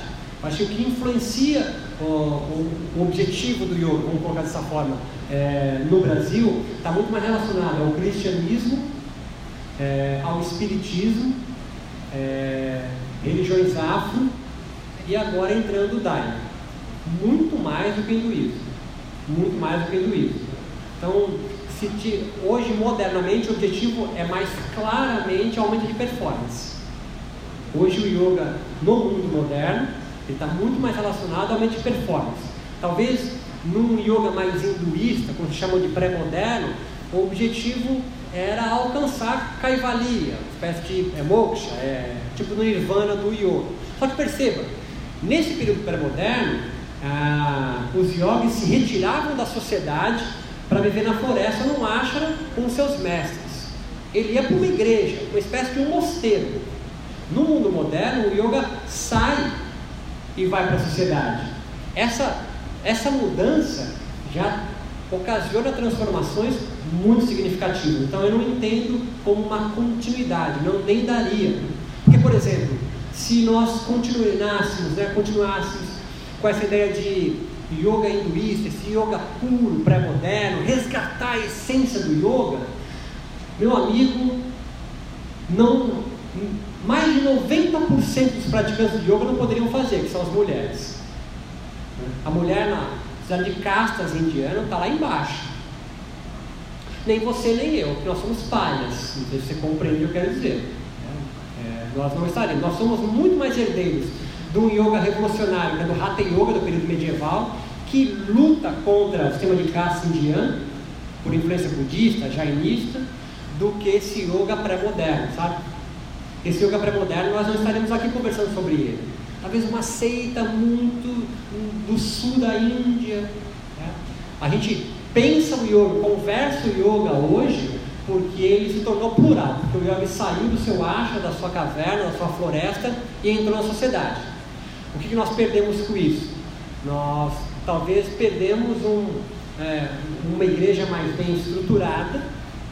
O yoga é muito mais plural, tem de Ganja Yoga, a Bia Yoga, a Acro Yoga, Yoga restaurativa. Para os fundamentalistas, isso é uma aberração.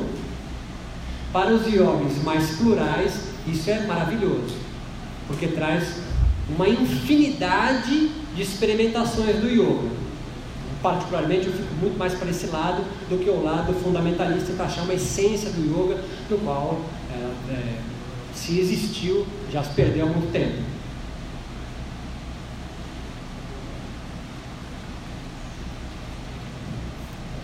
Vamos fazer então uma segunda rodada de questões, se vier se manifestado e o colega na sequência.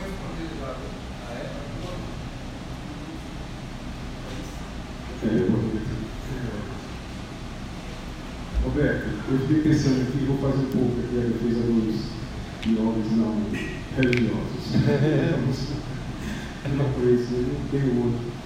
Mas é, quando você usou a expressão religião, que a gente vai fazer a pergunta, eu fiquei pensando ali como é que a gente define, é, não é o caso de definir religião, mas quando fala em religião, fala em comunidade, né? Pratica determinadas enfim, realiza determinadas práticas coletivas. Né?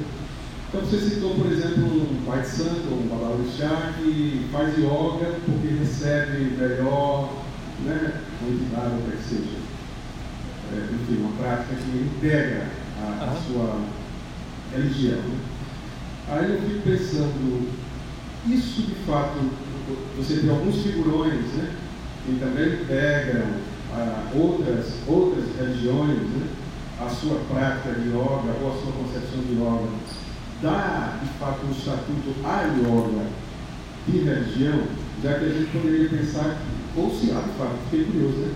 Se você tem alguma dessas religiões em que a yoga aparece, em que a comunidade pratica, ou seja, há uma consciência coletiva de uma prática que aí talvez justifique uma religião, ou se de fato a gente não está falando de apoderamento ou incorporação da yoga à religião. Eu fiquei nessa dúvida, sabe? E por um lado, eu entendo a religião mais como uma experiência de coletividade, ou seja, uma prática coletiva. Se tem figurões aí que fazem yoga, ou toma baile, ou prática capoeira, e incorpora isso à sua vivência religiosa, isso é ok. Agora, eu fiquei curioso se de fato a ideia de religião que você é, trabalha nessa perspectiva permite pensar a yoga como religião e não a religião é, o movimento inverso. Sim, perfeito.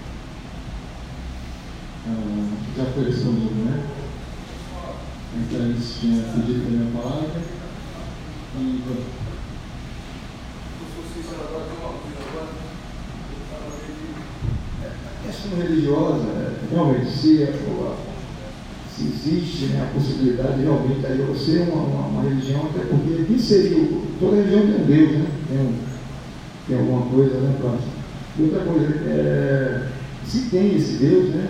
Eu já, vi, já percebi que, que, a, que a yoga é meio que são vários, né? Na Humana, na né? tem Jeová, tem Jesus, né? Está todo mundo se incorporando ali. Eu fico preocupado com, a sua, a sua fala, questão da capoeira, né? Capoeira não é capoeira gospel hoje, né? Está crescendo bastante, né? Suíno lá de Goiânia, né? E tem outras e outras linhas de religião para capoeira. Nossa capoeira para também, e percebi que é uma preocupação, né? A, o, o yoga há 300 anos, né? 35 mil anos, sei lá, sei, aproximadamente, né? A capoeira são 300 anos.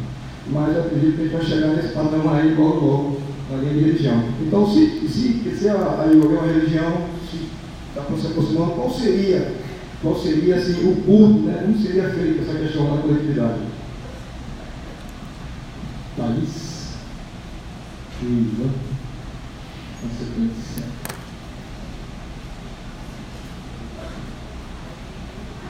Boa noite. Boa noite, querida. É, primeiro, parabéns né, pela. Muito obrigado. Foi, foi bastante conhecedor, assim, confesso que é muito conhecimento para mim. A sua aula de ginástica, ou coisa assim, que amigas minhas fizeram, mas muito conhecimento, assim, conhecimento sobre toda essa questão da filosofia e a religiosidade, né? Aí, é, o senhor tocou num ponto que eu, para me escapou um pouco, eu fiquei curiosa de saber. O senhor falou no caso que é, citou Hermógenes, acho que é Hermógenes, né? É, e que ele correlaciona, eu entendi isso, não sei se eu entendi corretamente, é, correlaciona ali o yoga com o cristianismo com base em fundamentos assim, retirados da doutrina espírita, ou, é, é, é, bem, foi essa minha dúvida. Do Hermógenes? É só isso.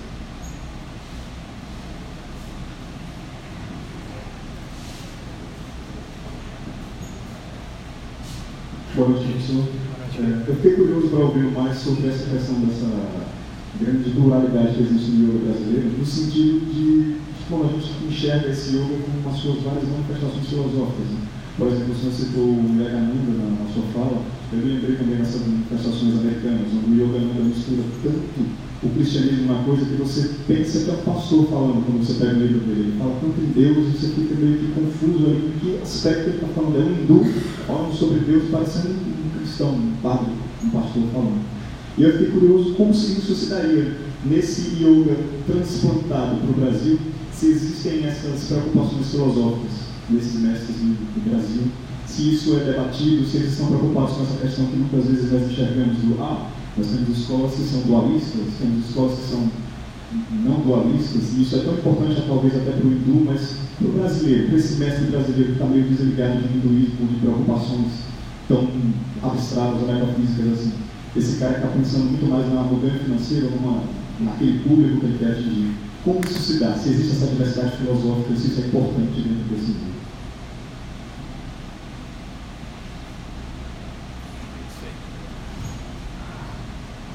É impressionante como em qualquer palestra, aula, a questão é, do yoga com a religião incomoda. Né? Isso, é, isso para mim é fantástico, em qualquer lugar. Né? Então estou no, no núcleo de sexta religião, as questões é, aparecem, eu estou. É, eu dou muita aula em curso de formação para professores de yoga, as questões aparecem. Há locais no qual, na Paraíba agora, me chamaram para dar uma aula, uma palestra, e duas semanas depois me ligam me cancelando porque eles perceberam o que, eu ia falar. então, é, é, isso, é, isso é muito fantástico, né? Então, é, é, isso já revela que ele é um fenômeno religioso. Essa incomodação que causa em você de pensar o yoga como religião já denota isso. Por quê? É... Eu devolvo uma pergunta para vocês, mas ela é obviamente retórica. É? Por que, que você se incomoda tanto de pensar algo como religião? Para você, religião é algo menor, então? Porque perceba, a Umbanda lutou muito tempo para ser reconhecida como religião.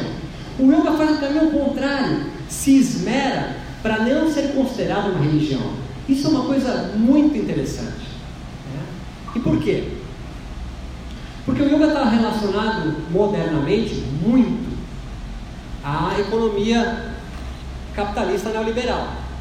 Quando você se, quando você se, se posiciona o yoga como um fenômeno religioso, você vai ganhar ou perder aluno? Você é professor de yoga, abriu um espaço. Você dá aula para evangélicos, budistas, bom Japão faz yoga, e ateu. E muito nova era. Nova era adora yoga. Quando você coloca que yoga é um fenômeno religioso, você vai perder. Então, um dos pontos de incomodação do yoga no Brasil especificamente, é, que é o mais eu estudo, é isso. O professor de yoga é, vai perder cliente.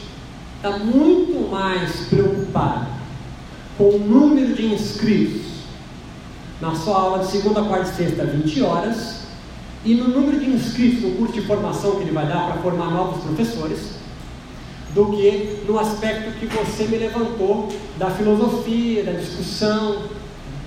Então, esse é um ponto. Segundo, eu queria é, pensar da religião para vocês é o seguinte: a gente pode pensar na religião tendo uma estrutura, é, uma coluna vertebral, não necessariamente precisa ter Deus, né? não precisa ter essa figura de um Deus.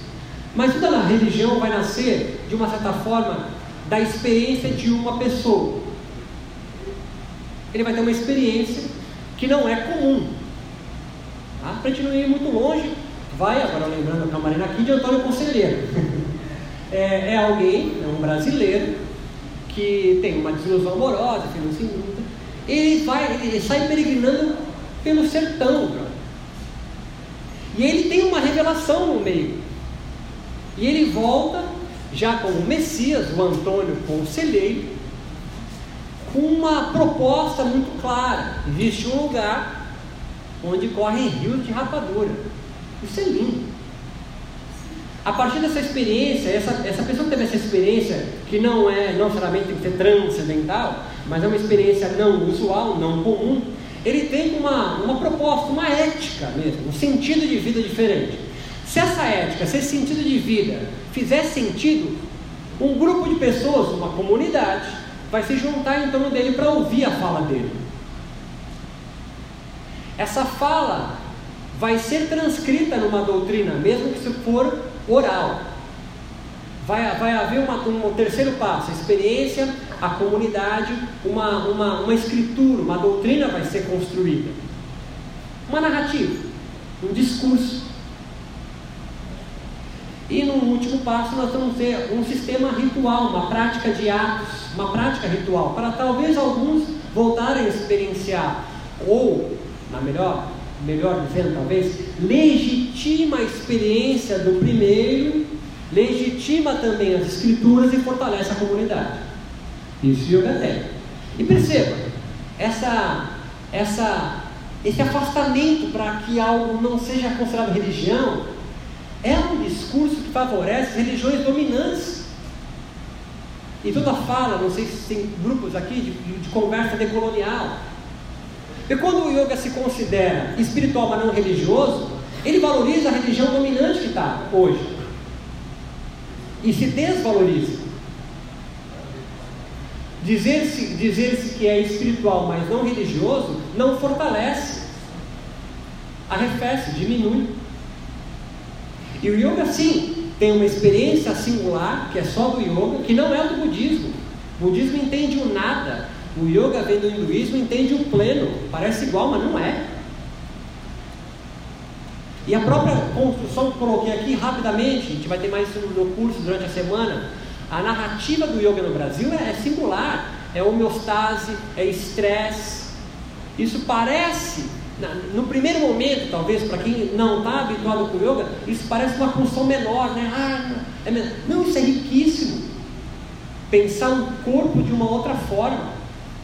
As construções vindas através do corpo do yoga são singulares, são únicas, não são a da capoeira. A experiência de vida das práticas do yoga não são da capoeira, não são da natação, não são do crossfit. Então, uma prática do yoga sem a filosofia, como você me colocou, né? Eles se preocupam com isso, sim, se preocupam. Os núcleos do yoga se preocupam com isso, sim. É, é muito pouco mas se preocupam. É por isso que eu te falei que existem duas grandes áreas de pesquisa no yoga no Brasil. Uma exegética, uma que vai estudar as escrituras, ver epistemologia da palavra. Olha, é, a alma não é assim que se fala, não é assim. Ele quis dizer outra coisa. Como uma tese de mestrado, uma dissertação de mestrado da Lilia Gumini, que fez em Sânscrito na USP, ela traduz o Tita, que geralmente traduz como é, mente, como consciência. Então isso muda a forma. Então o yoga não é a paralisação voluntária das modificações da mente, mas da consciência. Parece pouco, mas mente e consciência dá um salto de interpretação gigante. Então isso acontece. Mas é claro que não chega, fica num grupo. Né? Eu volto a dizer, falta uma terceira via de, de, perspectiva do yoga no Brasil. Essa perspectiva social, de discussão. Né? Então, é, o yoga, você me colocou aqui, tem uma prática é muito bem definida e ela extrapola para outras religiões. Sim, outras religiões pegaram, assim como o budismo pegou a meditação. O Siddhartha Gautama não era budista, né? ele era um hinduísta. E ele vai pegar a sua prática, vai ter uma experiência singular, vai se juntar uma comunidade em torno dele, que vai fazer sentido a prática dele, a experiência dele, vão se construir doutrinas, são sutras budistas, e vão ter uma prática. Só que dentro mesmo do budismo tem um Theravada, Mahayana, no yoga também. No yoga nós temos, como você colocou no pré-moderno, os clássicos, Mantra Yoga, Laya Yoga, Hatha Yoga, mas modernamente são diversas igrejas. São diversas igrejas, umas mais fundamentalistas do que outras. Uma, mas é importante o seguinte, é outra fala da religião, a religião sempre nasce subversiva. Para a gente citar Jesus, vai? Jesus não poderia faltar aqui. É, é, Jesus não nasce, ao contrário, o cristianismo que nasce com a, a figura histórica Jesus é subversiva, ela é revolucionária. Depois se institucionaliza, se junta, outra conversa. Mas o yoga também nasce nesse mesmo sentido modernamente. Ele é subversivo. A primeira aula de yoga no ocidente está é, é em Woodstock. Todo mundo louco de ácido, Jimi Hendrix do backstage e a galera fazendo yoga. Ela nasce do movimento contracultural no ocidente, vamos colocar o centro entre aspas. Só que ela vai sendo institucionalizada, segundo Deleuze, axiomatizada. Ela vai entrando porque ela, ela nasce, ela vem de uma sociedade que é despótica, a sociedade indiana não é capitalista. É o Império Britânico que está lá, até no final. Ela vai se tornar capitalista quando é transplantada a partir de 1900 o yoga. O yoga então vai entrar em contato com outro tipo de organização social. E é óbvio que tem que se, tem que se alterar, tem que se modificar, senão morre. Você conhece alguém que faz um culto a Osíris? religião egípcia morreu, não soube se adaptar. Surgiu uma outra que concorreu melhor do que ela, compreende? Se o yoga não se adapta, se não tem yoga gay, yoga beer, yoga. Tudo isso que no primeiro momento para o mais fundamentalista é uma aberração, é uma deformação do yoga original, um discurso bem fundamentalista, autoritário, é, é o que mantém o yoga vivo. E aí, uma das perguntas em relação a Hermógenes, né? Hermógenes soube muito bem, não tendo base religiosa, portanto, não tendo uma doutrina, não, é ele não, não chegava em 1960 aqui o Yoga Sutra traduzido, não tinha isso. Você pega a, a, a, a biografia de Hermógenes e Derrota, esses dois primeiros nomes do yoga, é, pegam revistas esparsas aí, de, que mostra a postura do yoga. Hermógenes praticava no banheiro. Só que eles vão construindo uma narrativa brasileira do yoga, especificamente do, do Hermógenes, sincretizando com o espiritismo e o catolicismo popular. Quem vai legitimar o yoga hermogiano, ele pode dizer assim, do, do Hermógenes, é Divaldo Franco, é Chico Xavier, é Emmanuel. E há muita influência. E por que, que ele vai se juntar por lá? A primeira vez que você ouve falar de karma, Veio da onde? No Brasil? De alguém hindu? Não. Veio do Espiritismo. Não tem nenhuma aberração. É óbvio, é lógico. É lógico essa construção. Né? De Rose faz um outro caminho. De Rose faz um outro caminho. É um, é um, é um negro, carioca, jovem, no auge da ditadura militar no Brasil sei se vocês conseguem compreender o que eu estou querendo dizer. Né? Nós temos duas figuras no yoga no Brasil que surgem, vai, vão popularizar o yoga no Brasil, melhor dizendo. Há outros personagens, mas eles são os mais populares. Né? Hermógenes, um capitão do exército brasileiro, na década de 60, e o De Rose, um negro, jovem, zona sul carioca, fazendo postura de sunga. Um livro que ele lança em 60 está pelado. Isso é absolutamente contracultural. Né? O yoga está totalmente inserido na sociedade brasileira. Você conta a história do yoga, você conta a história do Brasil. Só que são núcleos, né? como qualquer religião você faz isso. Você compreende? Então por que eu considero o yoga um fenômeno religioso? Porque ele tem uma experiência singular, ele tem doutrina, ele tem uma comunidade. Claro, ele empresta práticas para outras religiões, totalmente plausível, totalmente tranquilo. E também absorve outras religiões. Então você pode pensar, mas a aula X de yoga é diferente da Y. Sim, sim, é. Assim como talvez, né, mas o culto evangélico protestante de Macedo é diferente das Malafaia, do discurso de Valdemir. Todos leem o mesmo livro. Teologia de Libertação não lê um livro diferente. Ou lê. As narrativas, o discurso, a forma de interpretar aquele texto, singular. Faz sentido? Forma-se uma comunidade. Essa comunidade transcreve o texto, nem que for transmissão oral, no caso da Umbanda, região África. E se constitui um sistema de prática singular daquele, daquela fala. Agora eu estou te reconhecendo. é. E o yoga tem vários sistemas de prática. E cada pessoa que tem uma experiência particular constitui um livro novo. Yogananda, Shivananda, Kuvalayananda. Kuvalayananda é o pai do yoga científico. É, o primeiro, é a primeira pessoa que pega alguém e coloca no laboratório de fisiologia para estudar as posturas, porque ele está é, num período histórico da, da, da Índia que está lutando pela sua revolução. Eles vão chamar esse período de renascença indiana. São intelectuais indianos de famílias com mais grana que vão estudar na Europa, igual o Brasil colonial, tá entendendo o que eu estou dizendo?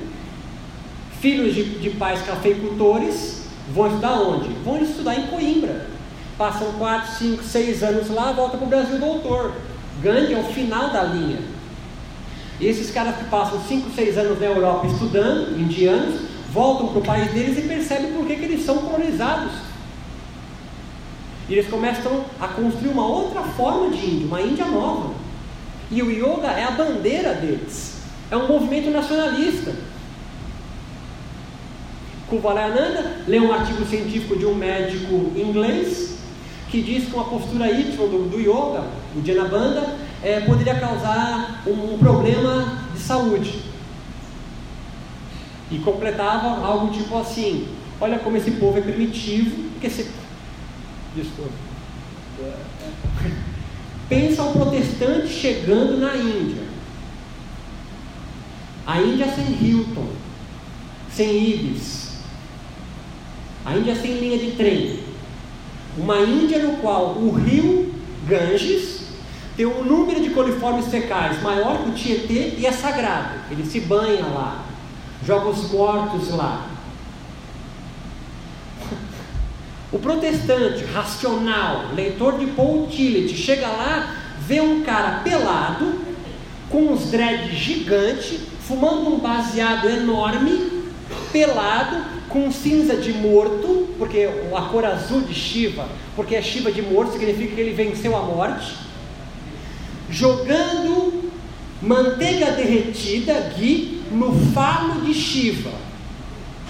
Você acha que o cara, o protestante que olha aquilo, que coloniza a Índia, fala, nossa, que riqueza cultural, que, que forma de expressão religiosa linda, ele olha para aquilo e fala, coisa, coisa selvagem. É meu dever moral trazer a palavra do Senhor para eles. É igual o hino indígena brasileiro, não, não tem diferença. Sempre que é tão difícil compreender. Eles vão olhar para o yoga e olha aquele primitivo, selvagem, ser extirpado. O que os sacerdotes brahmanes fazem? Mudam as escrituras para parecer mais racional. Você acha que em vez de falar é, chakra da garganta, eu falo de tireoide?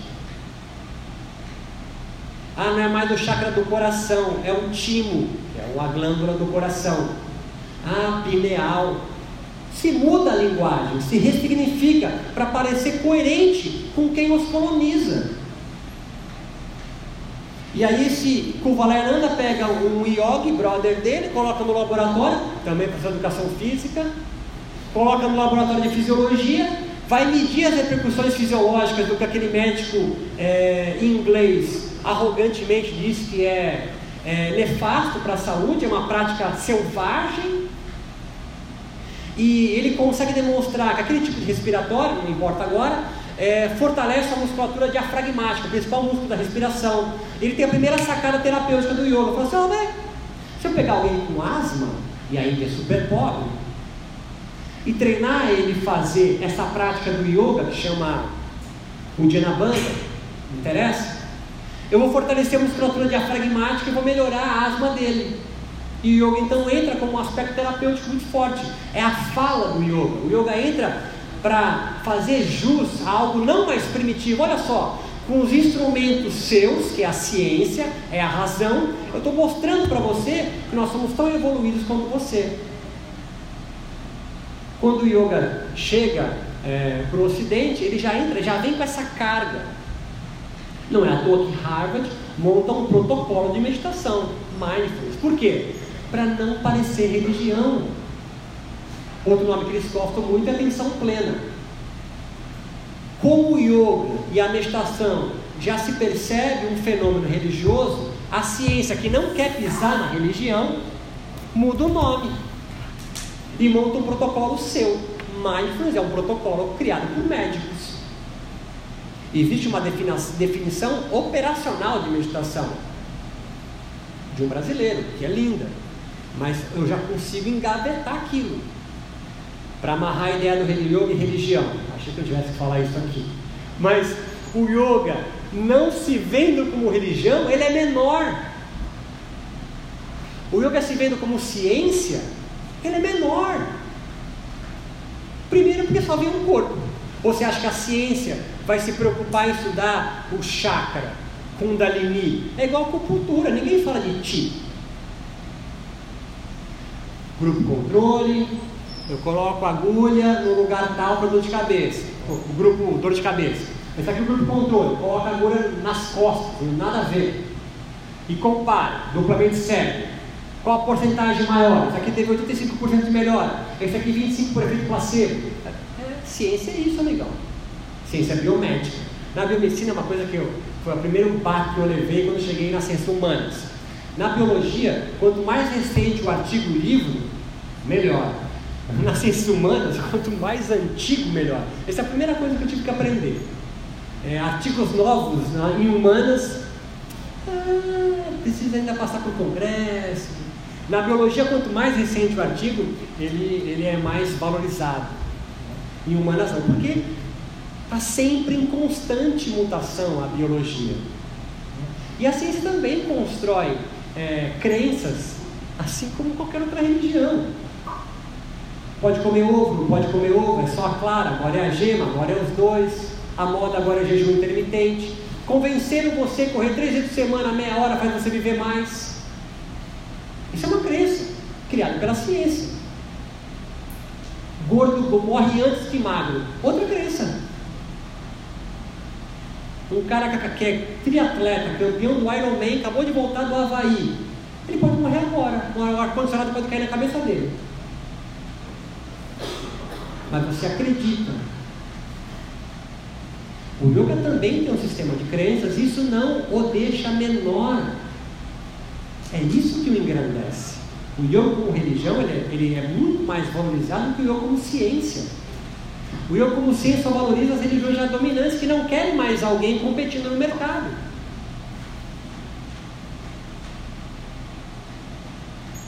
Faltou alguma pergunta? Alguém eu não respondi?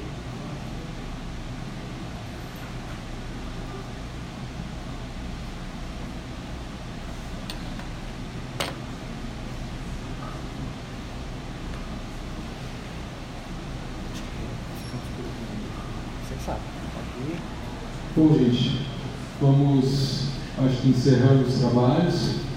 Eu, eu soube de um protestante leitor de Pautini que encontrou com esse cara aí, inclusive dividiu o baseado e está morando na Índia até hoje. É, depois a gente fala sobre isso. É, acho que não temos mais manifestações de perguntas, antes já acho que conseguimos contemplar os que manifestaram. E quero agradecer mais uma vez, foi brilhante aí a gente poder ouvir uh, nessa pegada né, de, de o que move a pesquisa, de que, o que faz a história de uma pesquisa. Foi muito legal ouvir por esse ângulo. Quero agradecer e também já propagandear no dia de amanhã até sexta-feira um módulo temático onde Roberto vai poder divulgar ou uh, desenvolver mais esse tema. Né? Uh, isso vai ser na sala 10, né? na sala da pós-graduação desse semestre. Aqui